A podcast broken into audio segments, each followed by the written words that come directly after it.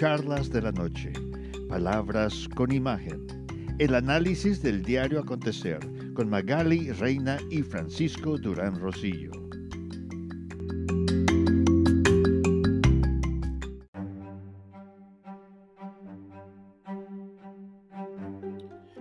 El gobernador de Georgia, Brian Kemp, hoy presentó y dio la bienvenida al primer lote de vacunas que llegaron a Georgia y fueron entregadas en el hospital Grady Memorial.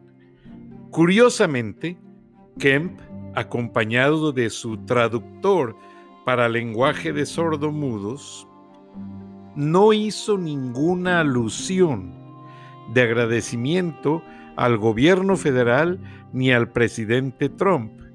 Resulta que el presidente Trump anoche puso en sus redes sociales una foto del gobernador Kemp y su secretario de Estado usando de cubrebocas la bandera de China. Y es que el gobernador Kemp hizo una gira a China hace poco menos de dos años y estableció una serie de negocios con el presidente de aquel país. Bueno, pudiera ser que ahora el presidente Trump ve moros con tranchete y cualquier persona que haga negocios con China pudiese resultar nociva para la nación. Pero lo curioso es que la prensa empieza a despertar y a decir que lo que le hizo en el conteo del escrutinio electoral el gobernador de Georgia, Brian Kemp, al presidente Donald Trump o lo que supuestamente le hizo, fue lo mismo que Brian Kemp le hizo a Stacey Abrams, la candidata demócrata que compitió contra Brian Kemp hace cuatro años. Curiosamente, Brian Kemp era el secretario de Estado cuando corrió para gobernador y Brian Kemp nunca renunció a la Secretaría de Estado para atender la candidatura, lo cual fue muy criticado porque se prestaba a manipuleos en el conteo electoral de aquella elección a gobernador. Y curiosamente, Stacey Abrams nunca concedió la elección a Brian Kemp y lo acusó de fraude electoral, hecho tal que sigue empañando la imagen del gobernador de Georgia y ahora la gente dice, bueno, pues si eso fue lo que le hizo Stacey Abrams, pues posiblemente fue lo mismo que le hizo al Partido Republicano con la elección de candidatos a la presidencia de Estados Unidos. El dato es polémico, el dato es curioso, pero queda en los anales de los escrutinios electorales del gobierno de Georgia, un estado que siempre ha defendido los derechos civiles, un estado que fue la casa del doctor y reverendo Martin Luther King, ganador del Premio Nobel de la Paz y poseedor de muchos méritos por ser el primero que dio la cara para negociar la posibilidad de que la gente de color pudiera votar y tuviera más derechos en los Estados Unidos. Buenas noches, les habla Francisco Durán Rosillo. Magali Reina sigue delicadita de salud. Le mandamos un saludo esperando que pronto se reponga. Y bienvenidos a Charlas de la Noche, Palabras con Imagen pero yo quiero que escuchemos este audio. ¿Vas a trabajar con tu papá? No, no, no, no, yo no voy a trabajar en el gobierno eh, los seis años que va a estar él. Eh, yo voy a dedicarme a otra cosa, todavía no sé a qué, pero bueno, ya el, el tiempo lo decidirá. Hoy vienes a... Hace un año y medio, el hijo mayor de AMLO decía que no sabía a qué se iba a dedicar. El presidente siempre ha dicho que no tiene propiedades ni cuentas bancarias. Los hijos de AMLO estaban con una mano por delante y una por detrás. Pero hoy, 18 meses después, los hijos de AMLO se han convertido en unos exitosísimos empresarios que viajan en avión privado, tienen novias supermodelos y tienen a sus hijos en los hospitales más exclusivos del mundo. ¿Cómo pasaron tan rápido de la nada a ser multimillonarios, echándole un vistazo a la empresa con la que se supone se hicieron multimillonarios, es probable que todo sea una fachada para lavar dinero. Analicémoslo. Rocío es la supuesta empresa con la que los hijos de AMLO se dedican a vender chocolates y cerveza artesanal ¿Cuánto cuesta montar una fábrica de este tamaño? En su página web, chocolaterocío.com, encontramos que la compañía presume ser de las pocas empresas en tener el concepto del árbol a la barra, es decir, que su cadena de producción está integrada desde la hacienda hasta el empaque del chocolate. Una finca de cacao de tamaño pequeño o medio en cualquier lugar del país no baja de 30 o 40 millones de pesos. Y eso no es todo. Entre la finca, el edificio, los molinos, la mezcladora, el mobiliario y los utensilios, estamos hablando de una inversión de entre 3 y 4 millones de dólares. Eso sin contar gastos diarios como la nómina de los empleados, el costo del empaquetado, la distribución del producto y mucho más. ¿Cómo sostienen los hijos de AMLO un negocio que representa gastos superiores a los 2.5 millones de pesos mensuales? El diablo está en los detalles. Volvamos a la página web. Desde que la página web fue lanzada aparece la misma leyenda. En absolutamente ningún lado especifica algún establecimiento o dirección física donde se puedan comprar sus productos o localizar sus fábricas. Ni siquiera hay información sobre su famosa cerveza y soda artesanal. Pareciera como si no les gustara vender, como si no quisieran que los encontraran. Si tú tienes un negocio que consume esta cantidad de dinero al mes, en lo que más te preocupas es en vender para recuperar tu inversión y sostener tu proyecto. Pero resulta que cuando entras al catálogo de productos de Rocío, te encuentras con esto. Próximamente, ¿Y qué pasa cuando queremos contactar a la compañía? En la sección contacto nos encontramos con un simple formulario. No hay dirección de la sede corporativa, no hay correo electrónico, no hay teléfonos, mucho menos el aviso de privacidad que es obligatorio por ley. Pero esperen, porque hay más. Al fondo de su sitio web encontramos enlaces a sus redes sociales, pero están de adorno, no funcionan. Tenemos que ir directamente a Facebook o Instagram para encontrarlos. Y yendo a estas redes sociales, destaca que su última publicación se hizo hace meses. Así es, una empresa cuyos gastos ascienden a 2.5 millones de pesos al mes, no le dedica un centavo a su marketing. ¿Les habrán quitado las computadoras como la Secretaría de Economía? Ah, pero eso sí, en los comentarios hay muchos interesados preguntando dónde conseguir estos productos, pero como era de esperarse, ninguno fue contestado. Sin embargo, parece que la mayor prueba de esta enorme estafa está al buscar referencias sobre chocolates Rocío ante el SAT o el Instituto Mexicano del Seguro Social, pues no se encuentra ninguna información, ni siquiera tienen RFC. En conclusión, damas y caballeros, los hijos de AMLO son otra historia del éxito socialista. Al más puro estilo de la hija de Hugo Chávez o de Fidel Castro, acumularon una fortuna inexplicable apenas su padre llegó al poder. Mientras Andrés Manuel López Obrador se pasea con los zapatos sucios, con traje grande y diciendo que solo tiene 200 pesitos en la bolsa, José Ramón López Beltrán, su hijo, pasó de estar desempleado, de no saber a qué dedicarse, a convertirse en un exitoso empresario multimillonario con una esposa modelo en solo año y medio. ¿Y tú, te sigues creyendo el cuento de la 4T? ¿Alguna otra cosa más? Muchísimas gracias y viva México.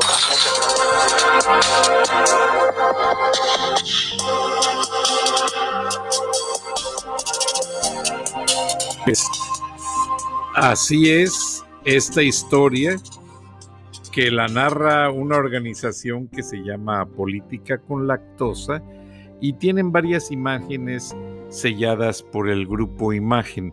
Honestamente no sé cuál es el origen real, pero está en todas las redes sociales este video con toda esta historia, que fue Magali quien me lo acaba de pasar por su WhatsApp. O sea, ella no puede hablar por su bronquitis, pero me sigue pasando material y sigue haciendo cosas para el programa y ojalá se recupere pronto.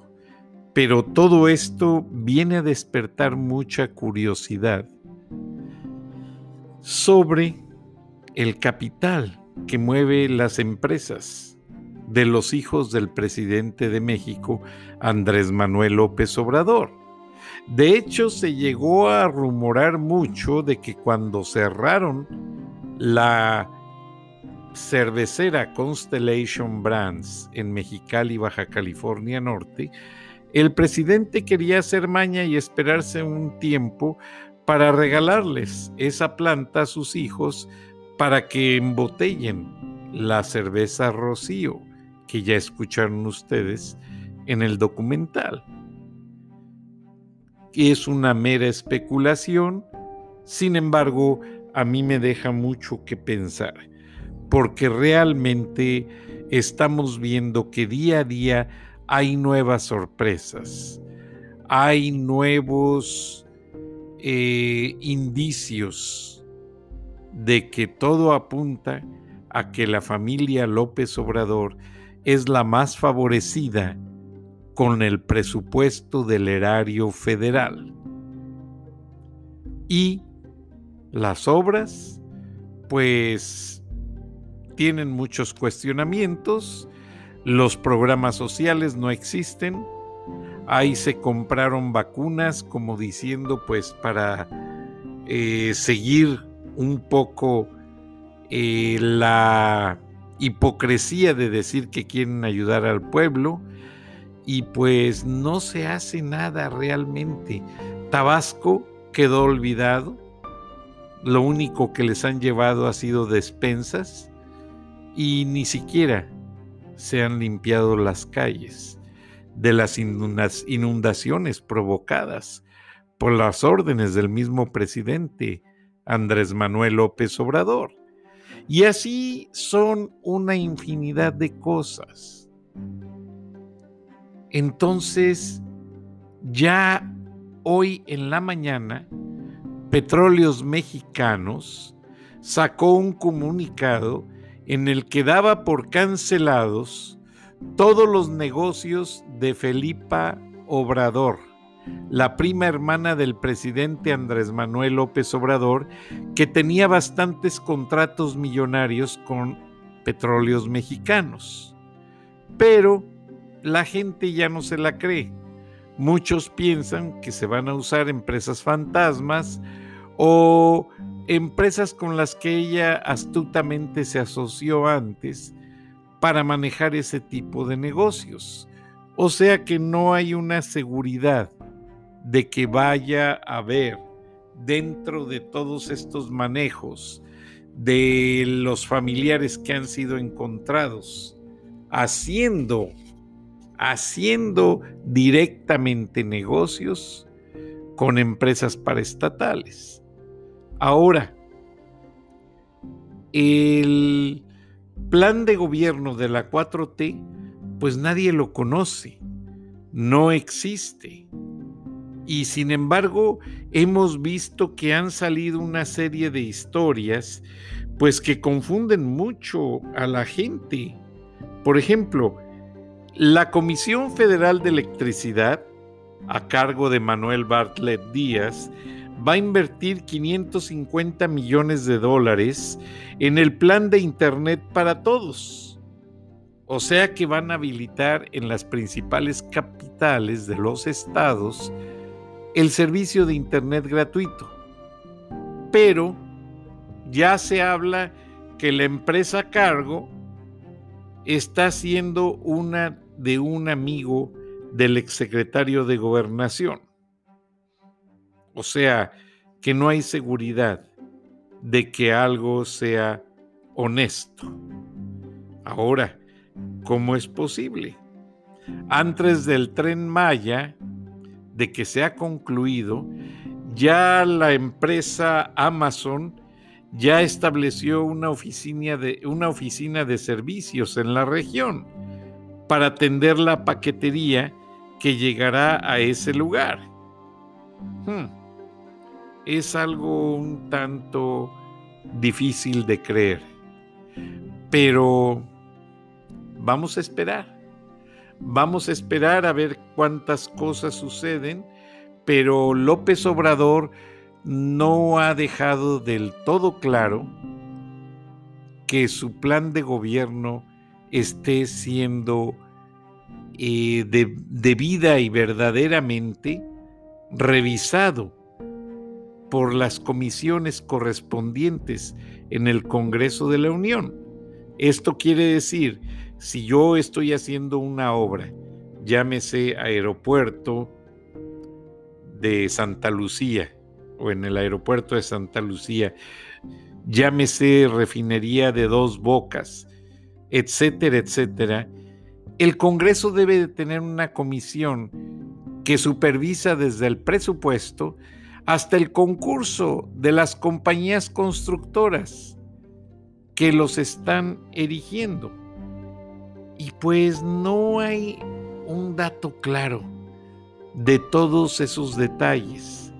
Se habla que existen, pero nadie saca la documentación claramente para decir, hey, aquí están las cosas. Realmente se va a actuar conforme a derecho y está todo siguiendo la pauta de lo que es un manejo claro de los dineros del pueblo. No, jamás. O sea, como que están haciendo las cosas y dándose la vuelta y despidiéndose. O sea, así como describió en el documental que los hijos de Andrés Manuel están haciendo negocios, están recibiendo dinero, vaya usted a saber de dónde, no dan la cara, pero sí se pasean en aviones privados y se dan la dulce vida.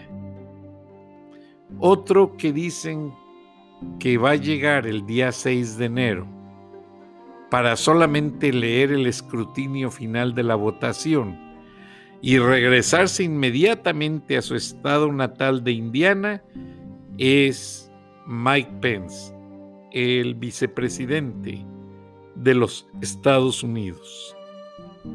Y es que es obvio que al presidente Donald Trump no le va a caer bien esta situación, porque se habla de que todavía el presidente Trump quiere pelear, dar la última batalla para defender su aparente triunfo. ¿Y por qué me regreso al tema de los Estados Unidos? Bueno, porque Donald Trump tiene una serie de acuerdos con negocios con Andrés Manuel López Obrador. O sea que a Trump le conviene quedarse en la presidencia para que le siga conviniendo Andrés Manuel López Obrador su manejo de números. ¿Qué pasa? López Obrador entregó un reporte de seguridad, dijo que el regreso del general Cienfuegos a México era un verdadero operativo de seguridad sin comprometer las leyes mexicanas. Y algo está pasando, porque el gobierno de los Estados Unidos nunca había regresado a un criminal, y menos de tan alto rango. Ahora se supone que pidieron las cabezas de varios jefes de carteles. Y López Obrador no ha hecho nada. Porque ha de pensar que Donald Trump ya se va. ¿Y qué podría pasar si Donald Trump permanece en el poder? La que no se le va a armar. Aunque es muy difícil y veo muy remota la posibilidad, creo que esto no va a suceder. Sin embargo, mantenga la atención alerta porque muchas cosas se ven venir en los próximos meses entre ambos gobiernos, el de los Estados Unidos y el de México. Principalmente porque el presidente número 46, presidente electo de los Estados Unidos, el presidente Joe Biden, dijo que va a detener la construcción del muro fronterizo. Y los narcotraficantes dicen que ellos se van a encargar de derribarlo. Varias cosas más van a suceder, en el sentido de que van a regresar las caravanas migrantes de Honduras, Nicaragua y El Salvador. Pero ahora va a ser con un operativo hormiga. Ya no van a venir en grandes grupos, van a venir en grupos reducidos que al final del día sí van a ser muchos miles, pero van a pasar por grupitos de a seis o diez personas en cada frontera. Y luego todos van a venir a reunirse a la frontera sur de Estados Unidos, donde se espera que ahora sí les den paso. Recuerden que la administración de Joe Biden se considera un tercer término de gobierno del presidente Obama. O sea, va a haber más flexibilidad de las leyes migratorias. Y vamos a ver qué es lo que sucede. Se me agota el tiempo, pero les recuerdo que mañana es viernes de frena con Gilberto Lozano y la editorial de la señora Beatriz Pajés. Estén muy pendientes porque vamos a tener mucha información y nos escuchamos mañana. Hasta entonces y buenas noches.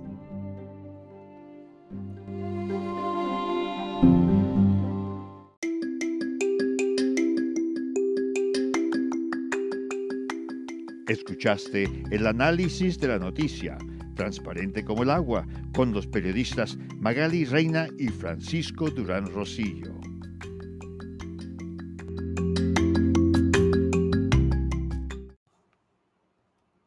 Nuevo iPhone SE por menos de 100 dólares en Metro conquistas todo el iPhone más accesible en la marca número uno en prepago. Estudia online o conéctate por FaceTime.